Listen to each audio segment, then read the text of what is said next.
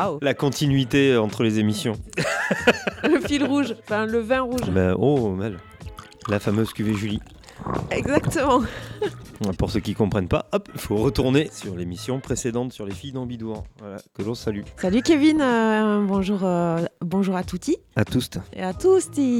Pourquoi cette couronne de fleurs, Josette? Explique-nous. Dans cette émission, nous allons parler essentiellement d'une femme très connue qui mettait des fleurs dans ses cheveux et qui ne vivait pas en France, qui a, qui a fait beaucoup d'autoportraits parce que c'est une peintre. Qu'est-ce que je peux te donner comme euh, qui ne qui n'aime pas prendre le bus ou faire le tramway Aujourd'hui extrêmement connue, qui est euh, catégorisée comme une icône. Alors, ça se trouve, elle aimait, mais il y a un moment où ça- voilà, peut-être qu'elle avait un petit traumatisme, effectivement. Magdalena Calderon. Exactement. Elle est de ta famille, oui. du coup. Ok.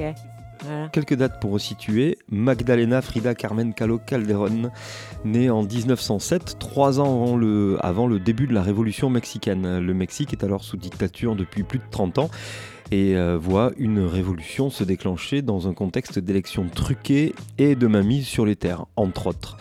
Frida est très engagée politiquement et elle se revendique communiste. Elle aura euh, d'ailleurs beaucoup de contacts avec l'intelligentsia, notamment beaucoup de contacts avec Trotsky. Assez, euh, Voilà. assez proche. Contact. Oui, pas mal de Contact contacts. Avec d'autres gens aussi, mais bon, on en reparle dans, dans le sujet justement.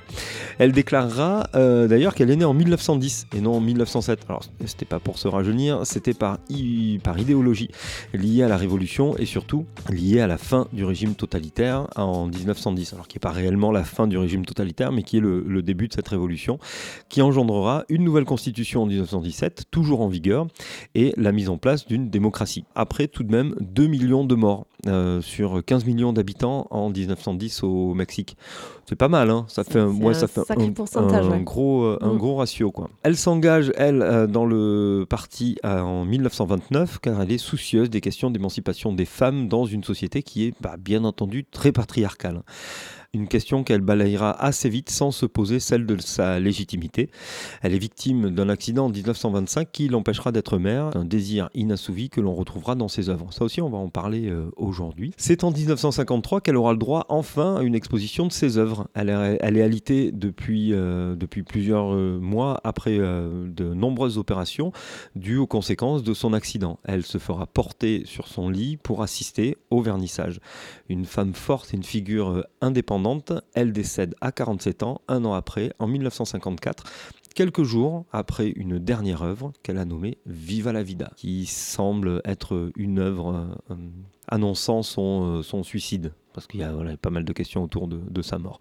Officiellement, elle est décédée d'une pneumonie euh, qui mal soignée le 13 juillet 1954. Pour nous accompagner aujourd'hui, Charlotte de Mallet, conférencière en histoire et en histoire de l'art, elle nous amène sur les chemins de Frida. Elle propose euh, de nombreux thèmes avec euh, d'autres artistes et d'autres de thèmes euh, autour de, de la peinture et l'histoire de l'art, avec des vidéos et des podcasts que vous retrouvez sur son site art-histoire.fr. Nous l'avons rencontrée chez elle pour un entretien, mais aussi quelques jours auparavant à la MJC de l'île Jourdain pour une conférence autour de Frida Kahlo. et nous, de notre côté, on a profité d'un voyage à Lisbonne pour aller euh, profiter d'une exposition immersive autour de Frida Kahlo. Donc moi, j'aurais tendance à conseiller parce que j'ai trouvé ça vraiment euh, Oui. assez, assez euh, sympa et plutôt bien fait. C'était euh, très agréable à vivre et après, euh, bah, pour en avoir aussi discuté avec Charlotte, c'est vrai que c'est un peu plus folklorique que histoire de l'art, etc.,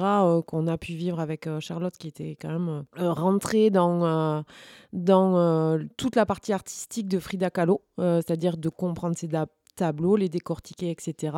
Là, effectivement, le- l'exposition qu'on a vue à, Lisbonne, euh, c'est euh, une grosse partie de sa biographie, effectivement, qui est en images et, euh, et en texte. Très intéressant, parce que c'est assez bien détaillé. Et après, moi, je dirais que c'est assez spectaculaire. Et par contre, c'est quand, on, voilà, quand on maîtrise déjà assez bien le sujet, euh, on se laisse porter, on se laisse euh, embarquer dans le- l'exposition. Et après, bah, quand on ne connaît pas, je pense que c'est euh, un joli moyen aussi de mettre le pied à l'étrier pour, bah, pour découvrir qui, qui est Frida Kahlo. C'est pas très démonstratif de ce qu'elle faisait. Il y a Oui, quelques, il y a tout à quelques fait. images, on connaît, mais c'est très, voilà, très biographique pour le coup. Et l'immersion, elle, elle est tellement faite dans ses œuvres, mais dans son univers. Il y a quelques figures qui sont reprises, il y a beaucoup de fleurs, il y a beaucoup d'animaux sur le côté immersif. Mais après, c'est pas vraiment, c'est pas du tout une, exposition autour de l'œuvre de Frida Kahlo, plutôt autour de sa vie. Et, et donc, dans cet entretien, on va perler des moments de, des moments de balade dans cette, euh, dans cette exposition, des moments de, de cette conférence aussi qui nous a pas mal appris, et l'entretien euh, avec, euh, avec Charlotte de Mallet. Es-tu prête à partir Ah mais moi je suis prête à, à, partir, repartir quand tu veux. Et en fin d'émission, Josette fera du Josette. Tu dois pouvoir choisir ta langue, non? Et on va voir. Tu me prends en photo avec elle? Ah, bon dia. Hola. Olá. Dois para Frida, por favor. 24, por favor. Est-ce que j'ai. Ah, j'ai 5. Ouais, je vais faire ça. Hop.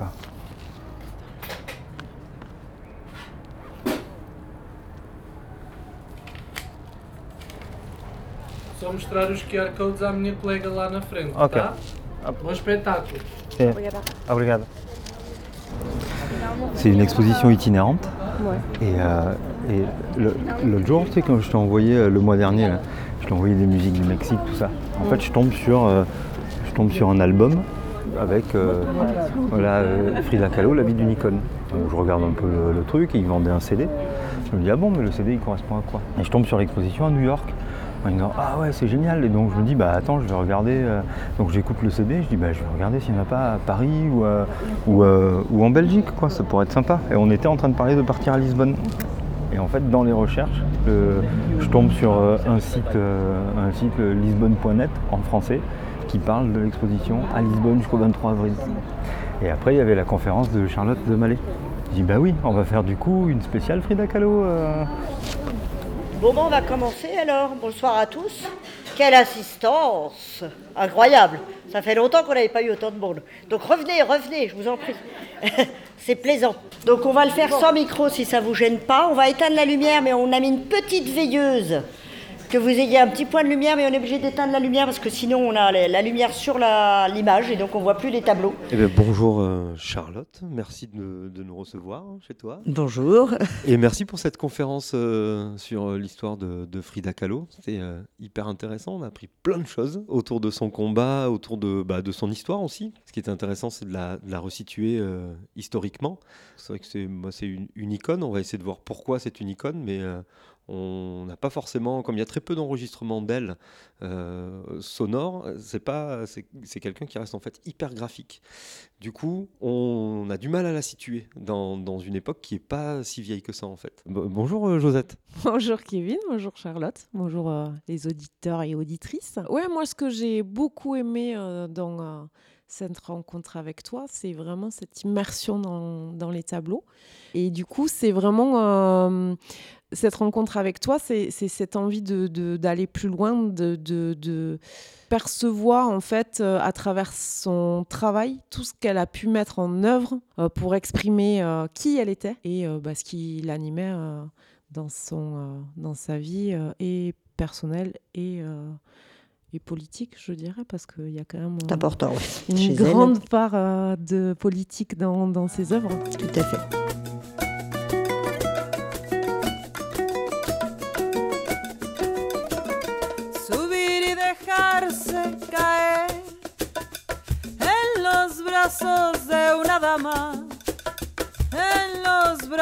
De una dama.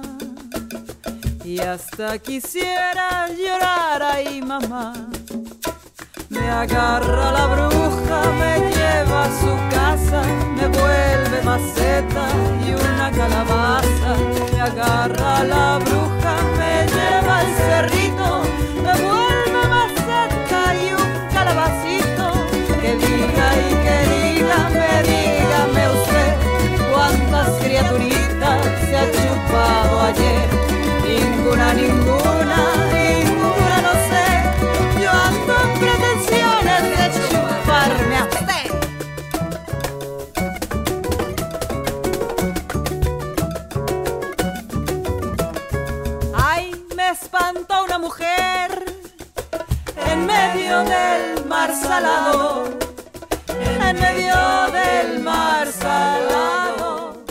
Alors Amonsour, c'est d'abord et avant tout une artiste. Et là où elle est exceptionnelle, c'est que c'est une artiste où la question se pose même pas de savoir si c'est une femme ou un homme. Et ça peut paraître euh, cohérent par rapport à ce que tu viens de dire, mais justement, elle a pu réaliser pleinement son œuvre. Alors elle a, elle a, bénéficié d'abord d'une intelligence absolument merveilleuse et ensuite elle a d'une volonté euh, incroyable avec ses difficultés physiques qui sont quand même absolument énormes, ce handicap qui est chez elle, à mon avis, aussi marquant que le fait qu'elle soit artiste. C'est quelqu'un qui a réussi à mener son truc jusqu'au bout, euh, accompagné par un mari euh, qui aurait pu l'écraser complètement et qui a quand même laissé faire. Il faut quand même le signaler, parce que c'est pas si évident de la part des hommes en règle générale.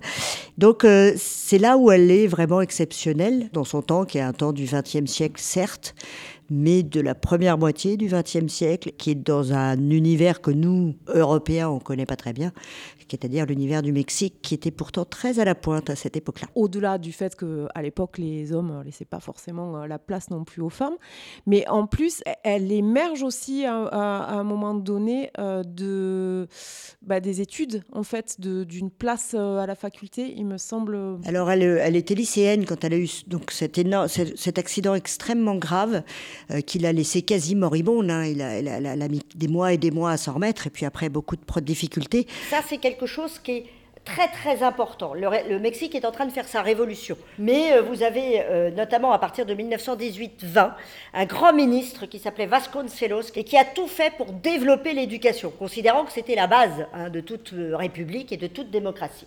Donc, il va ouvrir des grands lycées et il va surtout ouvrir l'enseignement de ces lycées aux filles. Donc, elle, elle voulait être médecin, elle a renoncé. Parce que là, physiquement, elle n'aurait pas pu tenir le choc. Et euh, sa mère lui a mis un crayon dans les, mains pour euh, sa convalescence, pendant sa convalescence, pour qu'elle puisse s'occuper. Et finalement, euh, c'est devenu une véritable passion. Donc, elle a été prendre quelques cours euh, dans une euh, université, une espèce d'école des beaux-arts, mais qui ne dit pas son nom.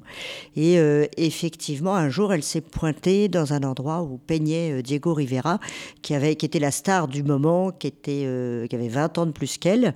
Elle était en haut de son échafaudage et elle l'a apostrophé en lui disant Eh oh, est-ce que vous voulez bien descendre Regardez ce que je fais? Et le mariage a eu lieu quelques, quelques mois plus tard, euh, aux grandes dames de la famille de, Frida qui trouvaient que c'était pas très top comme union. Alors, le gars, il est un peu surpris parce que c'est déjà quand même une espèce de star de la peinture, donc pas habitué à ce qu'on lui parle comme ça. Et donc, il descend, il regarde, il trouve ça pas mal. Et de fil en aiguille, il s'intéresse à celle qui tient les tableaux. Et donc, euh, voilà. Alors, ça, ça va faire un, peu de réfici dans la famille Callot, quand même. hein, parce que le Diego, il a 42 ans. Donc, il a 21 ans de plus qu'elle. Il est déjà marié pour la deuxième fois. Il va d'ailleurs larguer la bobole. Il a deux enfants de la deuxième femme.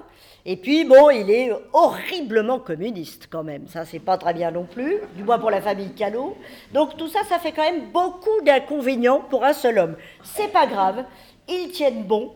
Ils vont se marier. Il y aura que le père de Frida qui viendra au mariage. Et puis d'autre part, elle, elle, elle était quand même euh, déjà physiquement la moitié de lui, parce que lui, c'était une espèce de baraque absolument impressionnante.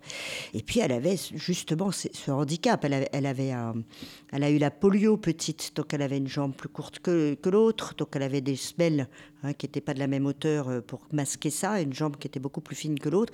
Puis surtout, avec son accident de tramway, où elle s'était pris une barre dans le, dans le, dans le corps, elle avait euh, donc euh, mille et un problèmes de dos, d'intérieur, euh, divers et variés, si je puis m'exprimer. Et c'était très très compliqué. Donc il, voyait mal, il voyait mal, en fait, il la voyait mal se marier finalement. C'est le, le fait qu'elle soit mariée avec lui, est-ce que c'est ça qui l'a qui l'a propulsée dans l'art encore plus? Alors ça, ça l'a aidée, elle était déjà, euh, alors elle avait déjà été sensibilisée, sensibilisée par son père, qui était pho- photographe, avec qui elle s'entendait très très bien. Son père ayant lui-même des problèmes de santé, il y avait cette espèce de, de communion entre les deux par rapport aux autres filles. Et après, quand elle était au lycée, ce qui était déjà assez peu commun à cette époque-là, et elle faisait partie d'une espèce de bande qui, qui se voulait un peu communauté intellectuelle. Donc il y avait déjà une espèce d'émulation. Et puis il y a cette, euh, ce, ce- ce dessin qu'elle s'est mise à faire. Euh, au moment de sa convalescence, elle était dans son lit, elle s'ennuyait à mourir et sa mère lui a apporté euh, toile, crayon, papier euh, pour qu'elle s'occupe. C'est marrant parce que dans, dans la conférence, tu disais que justement Diego était quelqu'un de très connu à l'époque et aujourd'hui, on a un peu l'impression que s'il n'y avait pas eu Frida, il aurait été complètement oublié. Alors non, il, il- en Europe, oui, mais pas aux États-Unis ou au Mexique, où c'est ce qu'on appelle les muralistes mexicains. Il n'est pas tout seul, hein, ils, sont, ils sont plusieurs et ils forment véritablement une école spécifique qui sont donc euh, les, Mexicains très connus et au Mexique et aux États-Unis. Ils ont beaucoup travaillé dans les années 30 aux États-Unis, au moment des hum, des programmes du New Deal. Mais comme il n'y avait pas de peintres, euh, suffisamment de peintres capables de faire de, de- de grandes, grandes, grandes surfaces murales aux États-Unis, les Mexicains savaient faire. Donc ils ont fait venir ces Mexicains aux États-Unis pour faire euh, de grandes fresques dans une- des universités ou des administrations. Il reste de, de ces fresques-là de cette époque-là Oui, oui, il en reste. Il en reste au Mexique, donc euh, à l'université. euh, et puis aux États-Unis, à Détroit, ils sont allés. Ils sont allés à, à Los Angeles. Donc là, il y en a quelques-unes qui restent aussi. Oui, oui, non, c'est- tout n'est pas effacé. Au contraire, il en reste bien. Du coup, c'est immersif là maintenant. Tu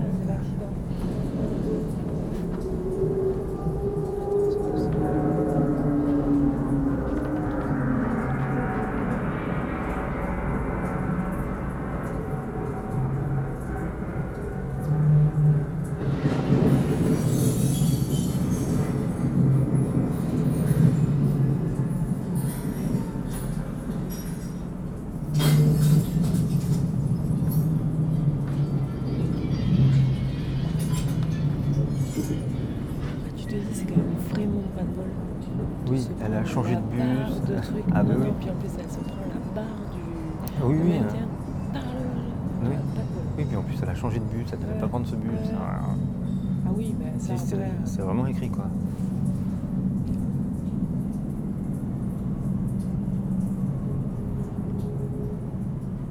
Euh, moi, par rapport à, à cette euh, découverte que j'ai eue euh, en t'écoutant aussi, c'est la taille réelle des, euh, des œuvres de Frida Kahlo. Parce que pour moi, euh, je les vois représentées, mais je ne les ai jamais vues en vrai. Et mon imaginaire fait que je les ai imaginées assez grands. Alors la taille est petite, effectivement. Alors juste pour ses conditions matérielles, elle a, elle a, on, on se rend pas compte parce que c'est même pas juste une question de taille, c'est déjà une question de position. Elle a pas couché, ce qui est quelque chose qui est, enfin à ma connaissance, je connais très peu de gens parce que c'est très compliqué. On n'a pas du tout la même perception à l'espace quand on est couché. Et donc elle avait le tableau, soit en face, elle était avec redressée sur des oreillers, soit une espèce de machine infernale qui tenait le tableau au-dessus d'elle. Donc on est elle était en dessous de son œuvre et pas au-dessus ou en face. Donc c'est déjà quelque chose de particulier. Et le fait qu'elle travaillait effectivement beaucoup sur métal, eh ben, euh, ce sont des œuvres qui sont vraiment petites, qui sont des formats A4 à 3, pas beaucoup plus que ça la plupart du temps, qui demandent une vraie délicatesse et de, poser euh, son pinceau, un pinceau extrêmement fin, avec très peu de poils pour pouvoir euh, avoir donc des détails assez euh, extraordinaires. Et d'autre part, ce qu'elle fait, ça c'est très moderne, il y a quelques artistes qui font ça notamment des surréalistes, mais à certains moments, elle a, réalisé les cadres aussi.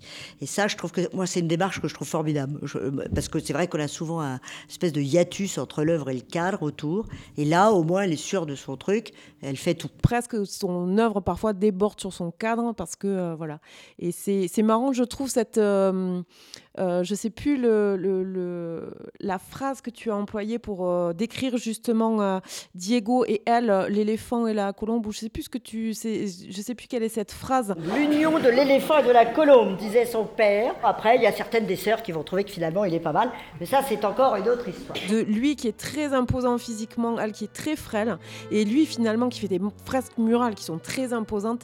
Et c'est et c'est cette petitesse aussi et cette finesse aussi qui est, qui est- qui est le travail de, de Frida justement sur, euh, sur ces petites œuvres qui contiennent pourtant... euh, bah, Oui, alors ça tient sacrément la route, c'est-à-dire qu'elle arrive à, à- à insuffler de la monumentalité dans le petit. Euh, après, je suis pas sûre qu'il y ait un lien en fait entre Non mais c'est drôle. physique. Non non mais c'est euh, ça qui est drôle je trouve de de, de- de-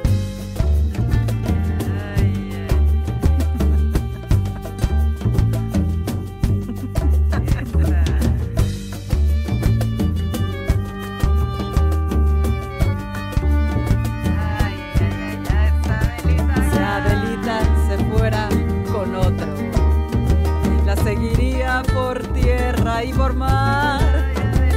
Si por mar en un buque de guerra, si por tierra en un tren militar, toca el clarín de campaña, la guerra, sale el valiente guerrero a pelear. Correrán los arroyos de sangre que gobierne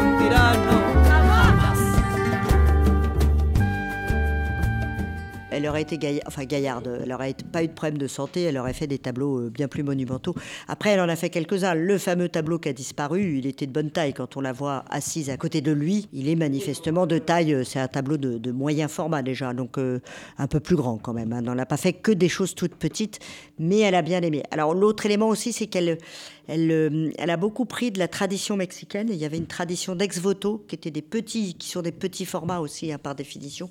Donc elle s'est rapprochée aussi de ça, ce qui a sans doute beaucoup influencé les formats de ses propres tableaux. Est-ce qu'il y a euh, justement dans, son œuvre euh, deux parties de, entre le moment où elle est alitée et celui où elle peut bouger et être en fauteuil? Est-ce qu'il y y a un changement dans son art ou dans, la, dans, le, dans les matières ou justement dans les tailles des tableaux? Non, parce qu'en fait, euh, alors, quand bien même euh, Diego Rivera était un gars sympa, euh, elle a eu du mal à démarrer.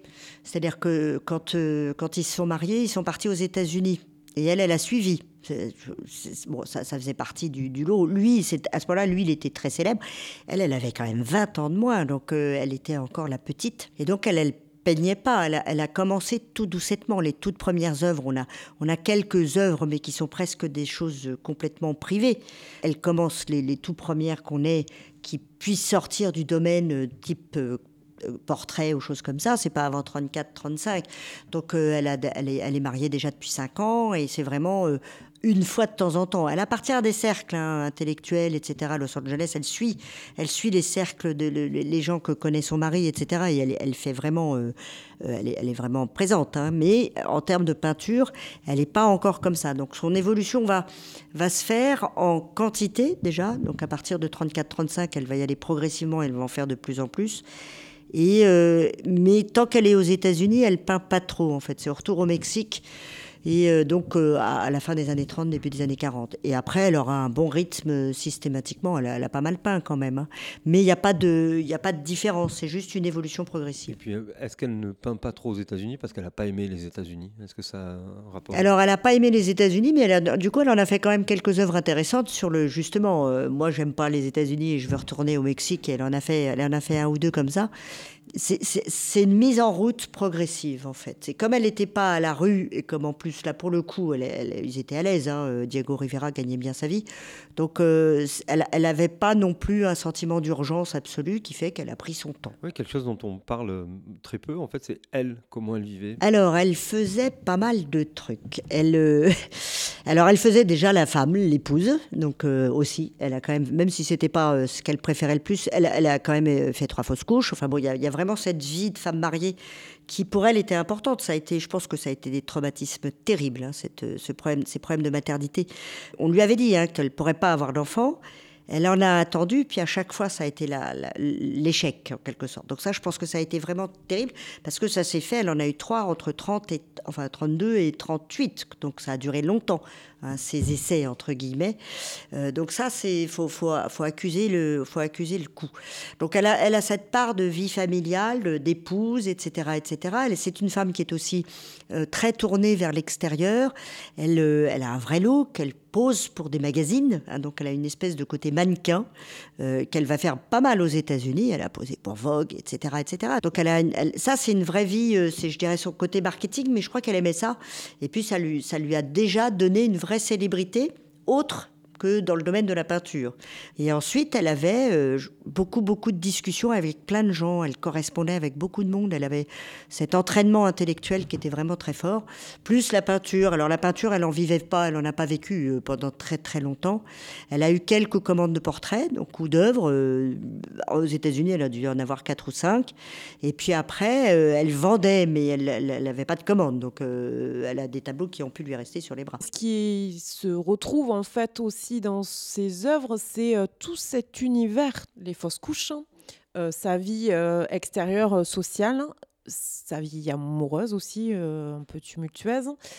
C'est justement pour revenir par rapport à ce que tu disais tout à l'heure par rapport au surréalisme. Pas mal de gens ont, vu, ont voulu, je pense, la catégoriser là-dedans et où elle, elle, elle n'est pas forcément d'accord là-dessus. Les animaux aussi qui rentrent dans ses œuvres et qui ont une symbolique très forte aussi. C'est là où vraiment c'est une artiste. C'est-à-dire que effectivement, je, en général, je suis pas complètement fan à l'idée que les peintres racontent leur vie dans leurs œuvres. Alors en même temps, c'est ce qu'elle a fait. Mais elle a dépassé cette bio pour en faire une œuvre. Donc elle, sublime en fait hein, véritablement euh, effectivement les traumatismes, ce qu'elle ressent, ces animaux euh, qu'elle a au propre hein, chez elle, euh, c'est vraiment une espèce de ménagerie. Et en même temps, effectivement, qui peuvent être des symboles, les singes, des symboliques diverses et variées, qu'elle arrive à, transcrire. je prends l'exemple, par exemple, alors, tous les autoportraits qu'elle a pu faire. Il y a un autoportrait avec une couronne d'épines ou autre qui, elle, montre tout ce côté souffrant qu'elle a pu avoir puis après elle s'en fait une image christique. Donc elle arrive à sublimer, elle passe, elle passe à autre chose.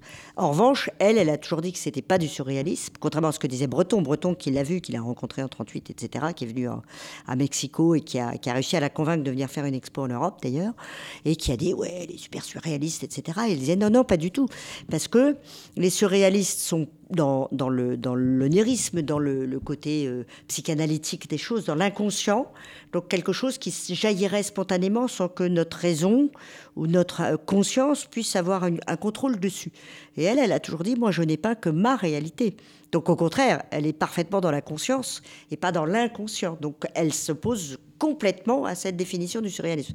Alors après, ça donne des images qui parfois peuvent être paraître proches.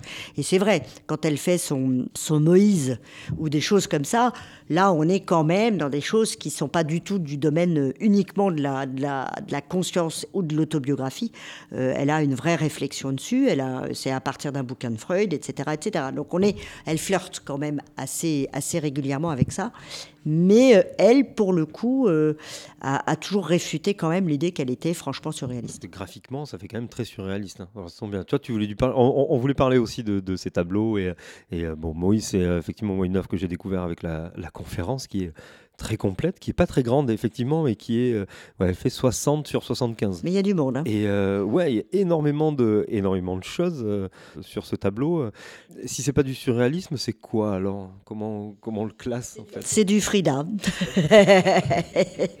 Après, il y a, y a, forcément des influences. Elle voit, elle voit des ouvrages, elle voyage beaucoup, elle rencontre beaucoup de monde, donc c'est clair qu'il y a des influences. Elle aimait bien, elle, a, elle a bien aimé Miro par exemple, des gens comme ça dont on retrouve un certain nombre d'éléments dans des couleurs et des, autres, des autres éléments comme ça, mais elle veut rester originale. Donc euh, elle, là, pour le coup, dans ce, dans ce fameux tableau où elle met beaucoup de monde, c'est vrai qu'on a un aspect... Euh, complètement onirique, mais en même temps à bien regarder tous les personnages. C'est des personnages qui sont des vrais portraits.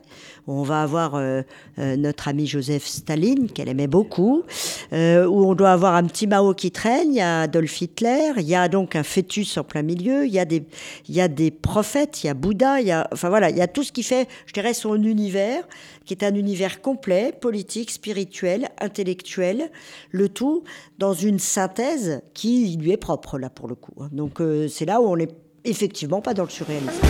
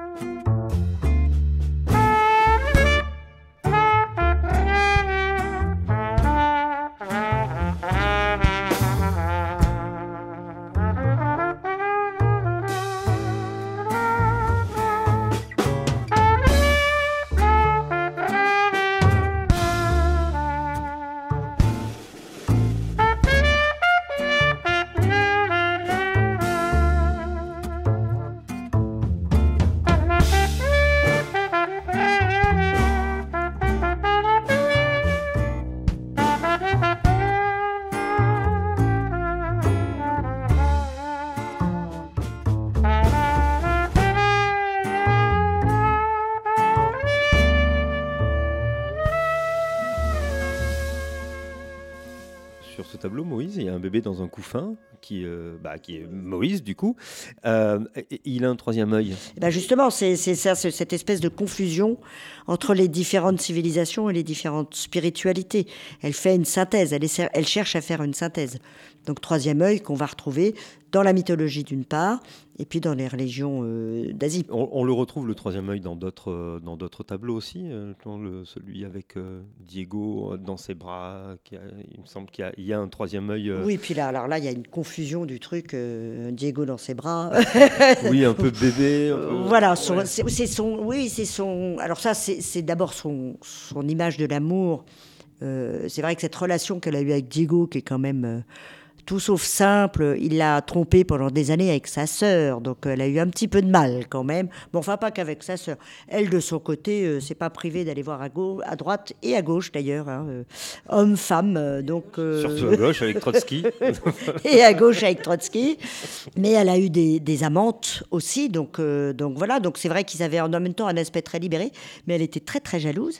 Et donc ils ont divorcé, ils se sont remariés un an plus tard. Et c'est lui qui est venu la rechercher, hein, donc euh, parce qu'elle elle, elle, avait vraiment essayé de, vivre cette, de faire vraiment la coupure, rupture qui a été quand même difficile.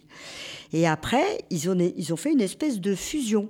Et dans le nouveau contrat de mariage, elle avait précisé qu'elle ne voulait pas de relation sexuelle avec lui. Mais en même temps, il y avait cette espèce de chose complètement fusionnelle où elle était sa femme et sa fille, 20 ans de moins, mais lui était son mari et son fils aussi. Donc vous voyez un, un truc un peu chelou quand même. hein. Donc d'où un troisième œil qui du coup devient tout à fait normal presque. Non, mais c'est sur le côté, euh, le côté surréaliste finalement, parce que le troisième œil, c'est l'ouverture à plein de choses. Oui, oui, oui, non, bien sûr, mais je- oui, oui, c'est vraiment le, c'est, c'est l'ouverture vers un autre, vers, vers un autre univers, mais, euh, mais en même temps, euh, c'est quelque chose qu'elle, elle contrôle. C'est, un surréalisme particulier, comme Dali est surréaliste particulier, par exemple. Voilà, c'est, pas, on n'est pas dans la norme de Breton, quoi. Pour rester un peu sur la maternité, c'est vrai que c'est quelque chose qui est énormément présent dans, dans ses œuvres. Elle se met euh, beaucoup. enfin, elle s'est mis elle en scène euh, sa, sa naissance elle-même. Absolument. Et, et très souvent, on retrouve, on retrouve le, bah, le- son ventre ou, ou des fœtus dans, dans ses œuvres, notamment une photo où elle a, elle a peint un corset avec la, faucille et le marteau et l'enfant sur, Oui. le, sur le ventre. Euh, cette, euh, cette maternité a énormément influencé son œuvre et puis sa vie aussi, au final. Qu'on a découvert sur une superbe. euh, Alors, nous qui nous a plu, c'est exposition immersive sur, sur son œuvre, quelques tableaux autour de sa vie, on a découvert qu'elle avait beaucoup d'animaux. On a compris du coup aussi de la, la présence d'animaux sur, sur ces tableaux. a beaucoup de fruits et beaucoup d'a- d'animaux. De... J'aime bien les singes, beaucoup de singes, oui. Et, Perroquets. euh, oui, et du coup, euh, bon, comme il y a, il y a des traces euh, aussi photographiques, euh, beaucoup, puisque tu le disais, Kevin, le son de sa voix, on ne le connaît pas. Euh, dans l'exposition, donc on a vu à Lisbonne, il y a euh, un court extrait de, de vidéo, donc on la voit en, en vidéo. Et ce qu'on a en tout cas perçu nous euh, de cette de cette exposition-là à Lisbonne, c'est euh, effectivement les photos avec des singes, parce qu'elle avait des singes sur sa propriété.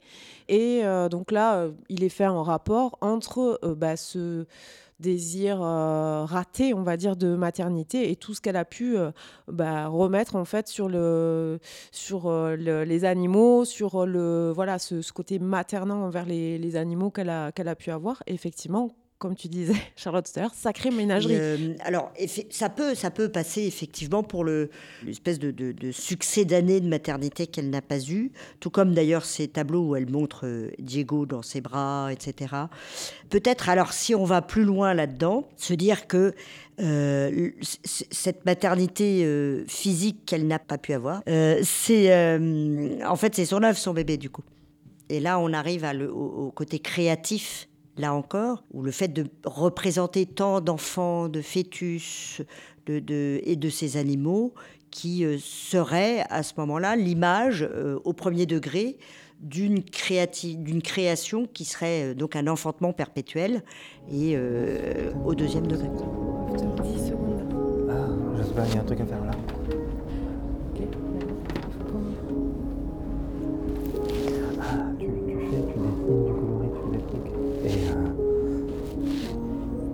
Le mets euh, et ça le scanne.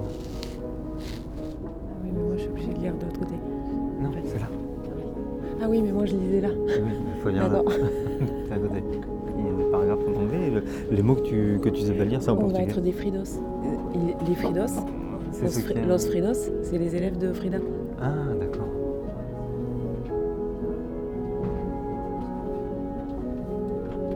Et en fait, à l'entrée, ça t'explique que Quand ils pouvaient pas aller recevoir chez elle, elle les nourrissait Ah, comme ses propres enfants en fait. Et elle leur apprenait tout, la vie politique, hein, Ah, yes. Oui. tout quoi. Comme une maman. Tu colories, tu dessines, tu fais ce que tu veux. Là-bas. Ouais, ou là, Là pareil. Ouais, on se décale un peu. Et comment tu veux colorier euh, avec ça?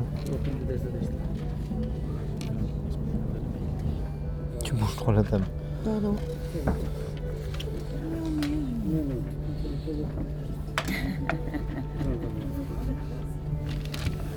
Ou alors c'est nos voisins, je sais pas. É um documentário É uma mesmo. hora e meia. Vamos a perceber que é um documentário, não É, é? é, é sobre um paciente. Ele faz um documentário sobre o terapeuta dele. Esse, esse foi, esse foi os 3 segundos ou 4 que eu vi. Copain français, dit toutes les couleurs que je voulais.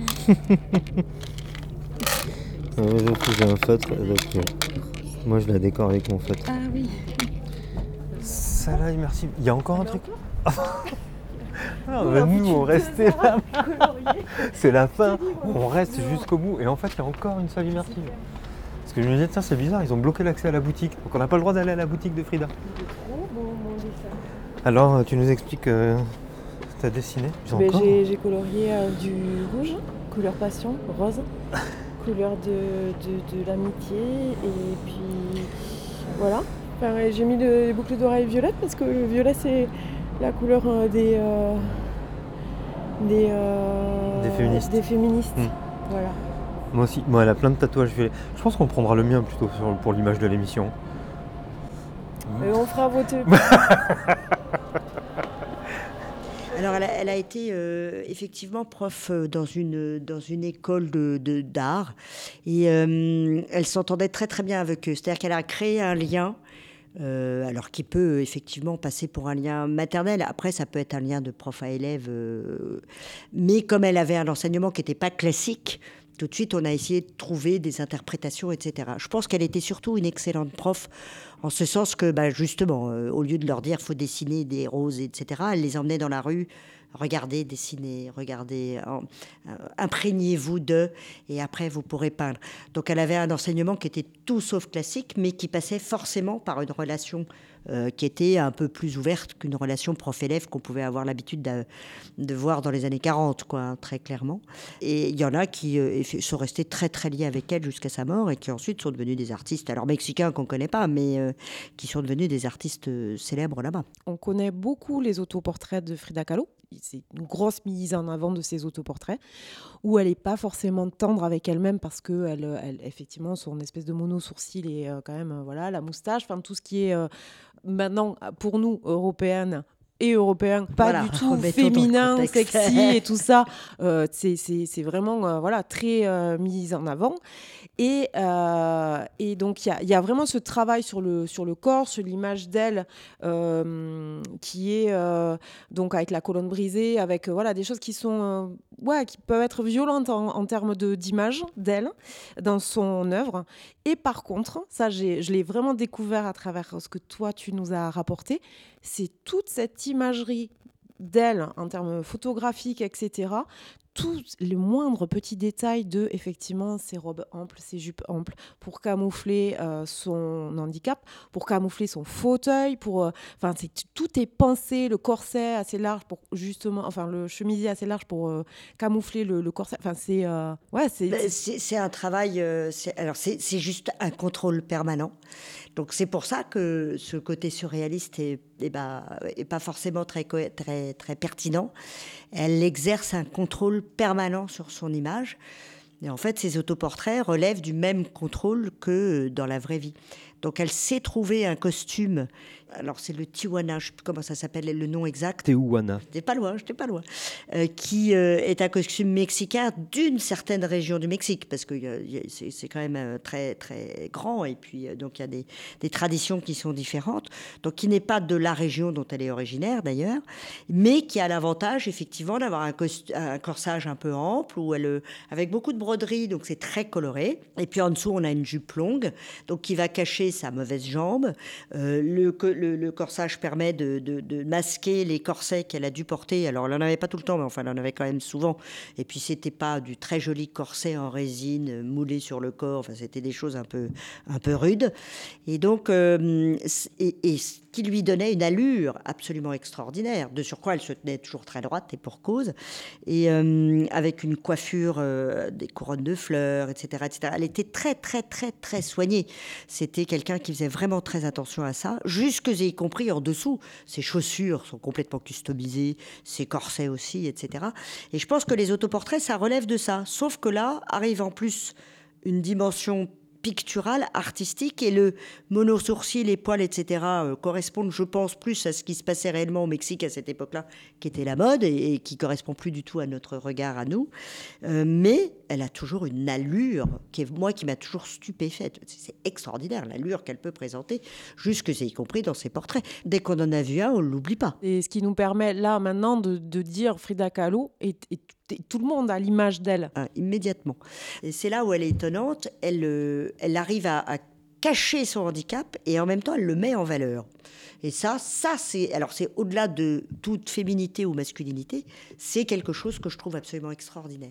D'arriver à en faire un- une force, un avantage. Ça, j'ai chapeau. hein. Elle, milite euh, à, travers ce, ce communisme, à travers ce marxisme.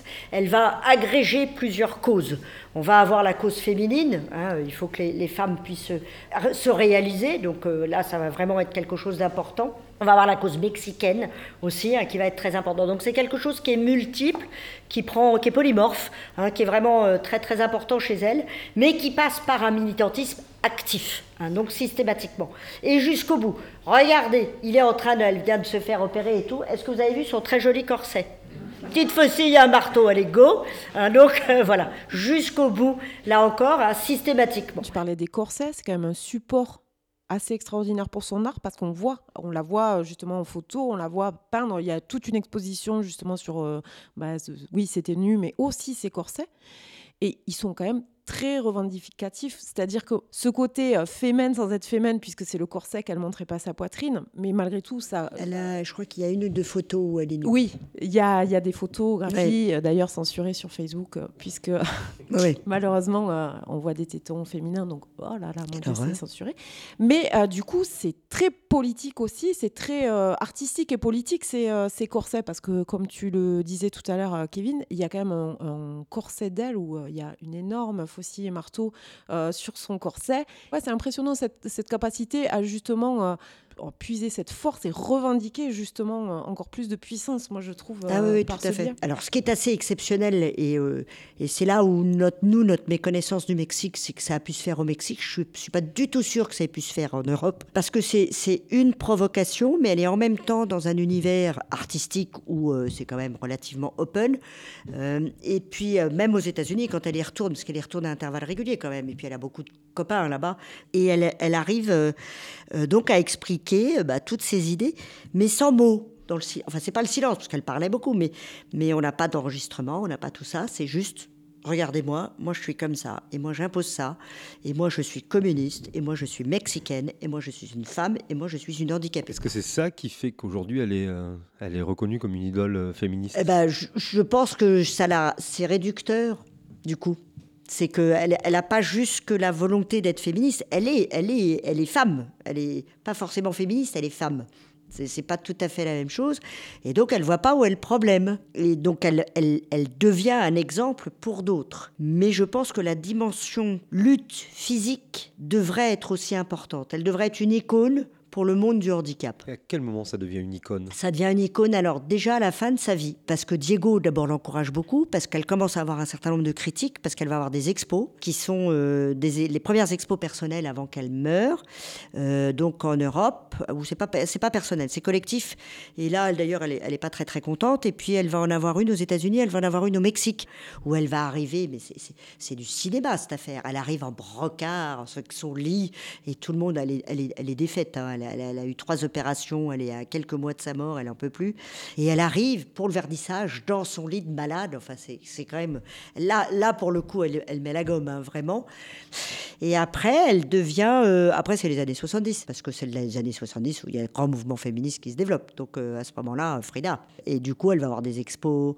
euh, on va beaucoup écrire sur elle. Vous regardez les bibliographies, hein, c'est vraiment les années 70 et les années 90 essentiellement. hein. c'est les deux grands spots que l'on en termes chronologiques. Et puis, on a redécouvert pas mal de choses il y a quelques années dans la maison. hein. Il y avait des pièces qui avaient été euh, fermées, secrètes, et on les a, on les a, on les a ouvertes euh, à la fin des années 2000, début des années 2010. Et du coup, on a redécouvert tous les corsets, les, choses comme ça, euh, qu'on a la prothèse, parce qu'on l'avait fini par l'amputer, qui était, euh, qui était enfermée là. Diego avait fait une espèce de sanctuaire secret. No sé qué tienen las flores, llorona, las flores del campo santo. No sé qué tienen las flores, llorona, las flores del campo santo que cuando las mueve el viento llorona parece que están llorando. Que cuando las mueve el viento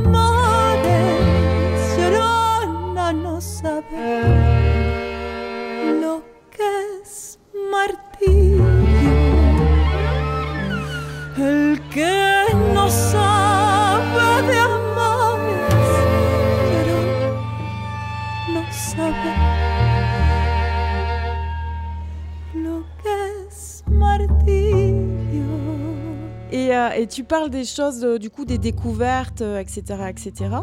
Euh, ce fameux tableau disparu, est-ce que est-ce qu'il y a des choses comme ça qui, qui pourraient émerger encore? On est, on, est, on est à moins de 70 ans de la mort, oui, ça peut encore. Il y en a de moins en moins, mais ça peut encore. Généralement, les artistes, il y a certainement encore quelques tableaux dans des collections privées. Euh, qui qu'on connaît peut-être pas ou, voilà. Il y en a plus beaucoup parce que c'est vraiment elle est vraiment très très connue. Donc euh, il y a beaucoup de choses qui ont, été qui ont émergé. Mais euh, l'inventaire des œuvres à mon avis est pas encore complètement terminé. Donc le, le tableau disparu mais il y en a peut-être d'autres qu'on connaît même pas hein, qui qui peuvent réapparaître. Après, euh, comme elle est très connue, ça, ça a été vite ces, ces 20 dernières, ces 30 dernières années. Euh, Il y a les musées, il y a le musée Frida à Mexico, il y en a des œuvres un peu partout dans les musées maintenant. Donc euh, le, le- le travail est en train de se faire, mais doit être plutôt dans la, dans la deuxième partie que dans la première. Est-ce que ce mouvement Frida Kahlo va s'essouffler ou est-ce que euh, elle est tellement iconique que ça va Oh, ça va continuer. Il n'y a pas de raison.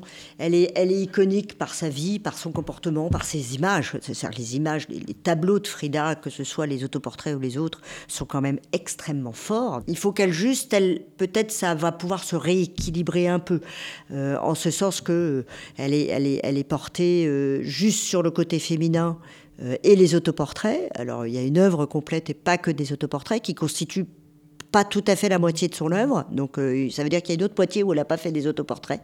Donc, il faut aussi les voir. Il y a ce côté très femme qu'elle a. Alors, effectivement, quand elle pose, etc., etc., elle, se revendique. Mais, euh, mais elle. Et en même temps, ce côté handicap, qui, à mon sens, pour moi, est quelque chose qui est à peu près aussi fort que le côté fémi- féministe. Donc, euh, donc voilà. Donc ça, ça va pouvoir peut-être se rééquilibrer doucettement avec, euh, bah, parce qu'on va avoir plus d'artistes femmes, qu'on va les redécouvrir, euh, ou, les nouvelles qui arrivent.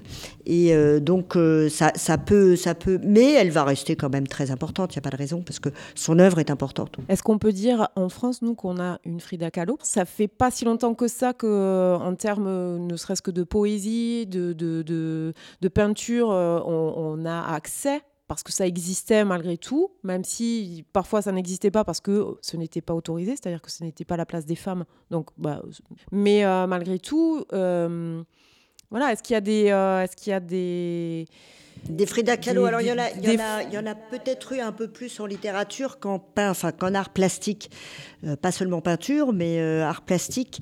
Euh, au XXe, on a- on n'est pas non plus euh, débordé hein, euh, pour le moment.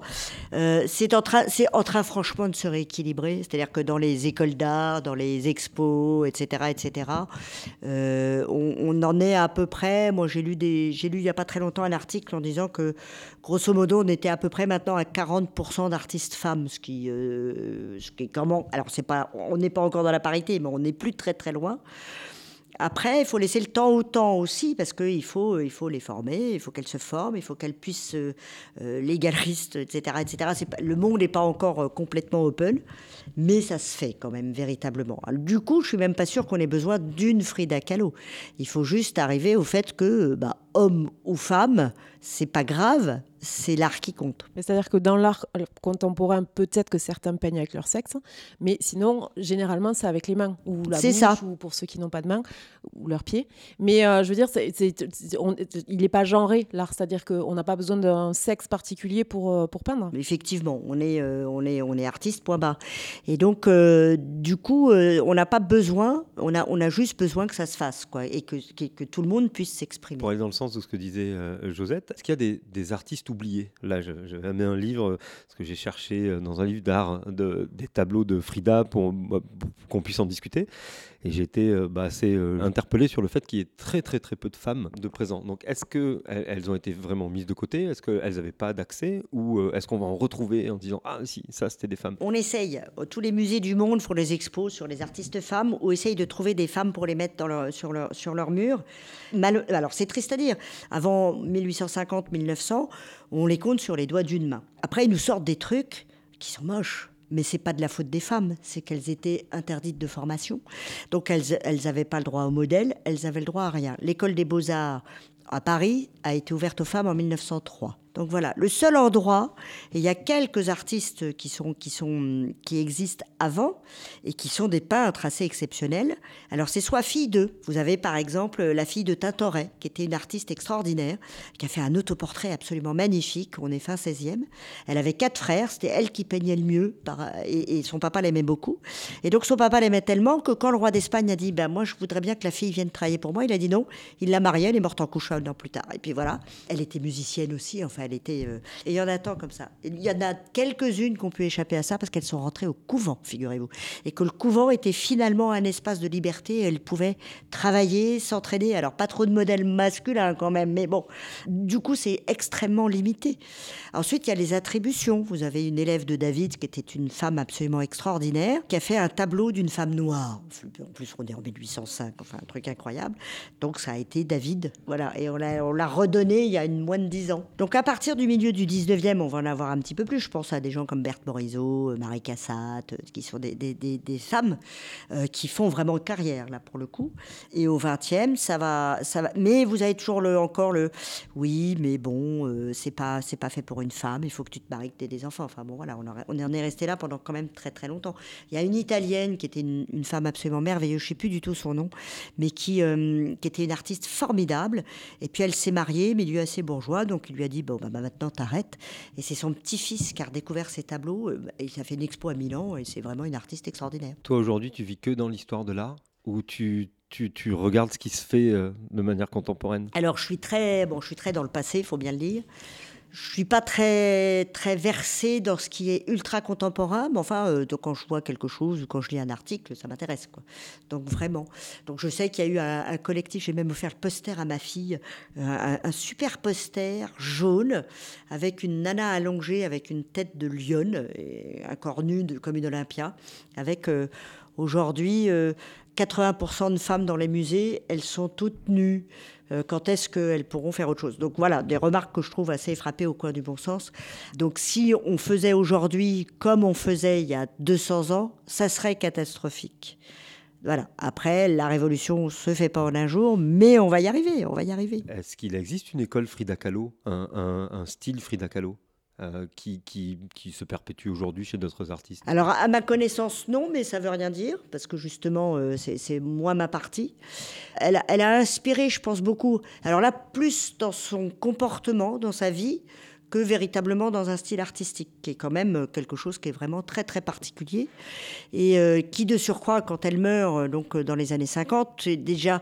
Et, elle, elle pouvait aller jusqu'au bout de ça. Mais c'était plus ce qu'on faisait. Euh, on était dans l'abstrait, on était dans l'explosif, c'est Nikit Safal qui tire, euh, etc. à cinq ans près. hein. donc euh, on n'est plus du tout dans le même, euh, le- la même recherche artistique. Euh, ce qu'on a maintenant, c'est plutôt des installations, des choses comme ça. Donc on n'est pas dans ce registre-là. Donc ça restera à tout jamais unique. Ah, Juste si on veut en savoir un petit peu plus sur l'histoire de l'art, de Frida ou des autres, on peut aller sur ton site pour suivre tes conférences. Il a Alors, elle quelques n'y est pas encore aussi. sur, le, sur le- mon site, mais il y a plein d'autres conférences sur mon site, donc faut pas y aller, pas hésiter à y aller. Donc, ça s'appelle Charlotte de Ballet Conférence ou alors Et tu euh, fais des, des conférences d'histoire de l'art très régulièrement, un peu partout ou Absolument, un peu partout. euh, alors, euh, dans le département du Gers à Auch et à l'île Jourdain, mais euh, partout. Et puis, j'accompagne des voyages partout en Europe. Voilà, les- je mets les agendas très, très régulièrement sur mon site. Les voyages, c'est toi qui les prévois ou on te contacte pour les accompagner? On me contacte pour les, atte- les, les accompagner. Je travaille essentiellement pour des agences. Là, j'étais à Amsterdam pour Vermeer, ce qui a commencé. Donc, je, suis rentrée hier. Il ne fera plus nuit, lorsque l'avenir sera radieux, lorsqu'au lieu de bouffer trois radis, tu pourras préparer un repas copieux. Quand il ne fera plus mal, ce dos que tu casses à l'usine, lorsque tu iras au bal plutôt que de courber les chines. Tu seras libre, camarade, tu seras libre. Tu pourras jouir du jour, tu pourras faire l'amour, tu pourras rêver grand, tu ne seras plus un vulgaire instrument. Quand la colère aura grondé, que personne ne sera laissé de côté, lorsque nous ne laisserons plus nos âmes au boulot, que pourra poindre un jour nouveau, lorsque la vie ne ressemblera plus à un éternel dîner de cons, où les riches s'empiffrent tandis qu'on se serre le ceinturon. Tu l'entendras chanter, camarade, tu l'entendras chanter. Le chant des justes, le cri joyeux de la lutte, cet air férocement audacieux, celui des esclaves modernes jusqu'alors silencieux. Quand cette vie ne sera plus une farce, et nous de pauvres ânes sous influence, lorsque les luttes ne seront plus éparses, et qu'unis nous renverserons la balance, lorsque le bienveillir se fera promesse, quand on ne crèvera plus dans le caniveau, qu'on pourra bien faire ce qu'on veut de nos fesses et conquérir notre Eldorado. Ta main dans la mienne, camarade, ta main dans la mienne. Nous rirons de bon cœur, nous serons vêtus du plus beau des manteaux, celui qui n'appartient pas au bailleur, mais au satin des prolos. Ben, en attendant le grand soir, nous on vous donne rendez-vous le mois prochain pour une émission euh, qui sera euh, euh, bah, un peu à Lisbonne aussi. On parlera pas trop portugais, mais voilà, une émission sur, sur une association Women's Lisboa. Avec de très belles rencontres avec deux femmes extraordinaires. Merci Josette. Mais merci Kevin. À très bientôt Josette. À très bientôt Kevin. C'était vraiment génial. J'ai passé un super moment jusqu'à quand la surprise. Que j'ai tenu pendant un mois.